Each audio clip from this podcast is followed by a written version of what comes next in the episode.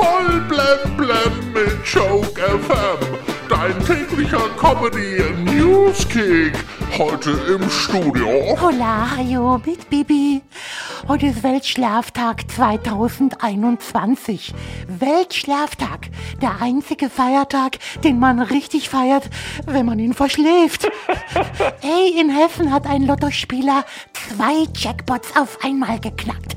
Er hat über 3,2 Millionen Euro gewonnen. Ja, nur mit dem Ausgeben seines Gewinns hat er Pech. Viele Geschäfte sind ja immer noch geschlossen.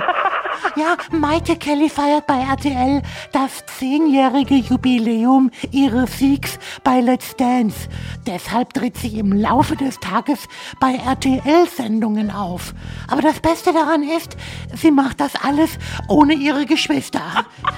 Wie jetzt herauskam, hat Bayern-Trainer Hansi Flick auf dem Höhepunkt ihres Streits zu Sportdirektor Hasan Salim Hamicic gesagt, jetzt halt endlich mal dein Maul. Bratzos Antwort darauf, ach Hansi, flick dich. Heute ist auch Tag des Geflügels.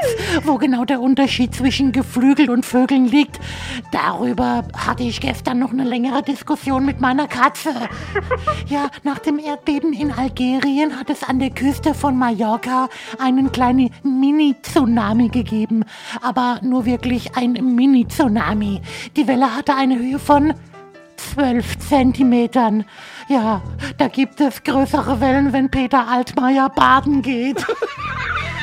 Heinz Henn, der ehemalige Musikmanager und DSDS-Juror, hat über seinen alten Kollegen Dieter Bohlen ausgepackt.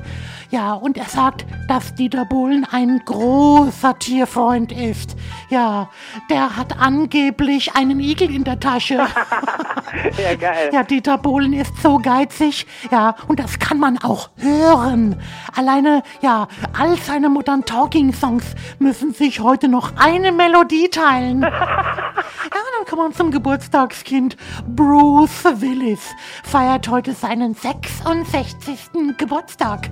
Er sieht aber deutlich jünger aus, weil er keine grauen Haare hat. Und zum Wochenendwetter, es wird mal wieder ja ein frostiges Wochenende. Ja, ich komme mir dabei vor wie Bofrost mit Homeoffice.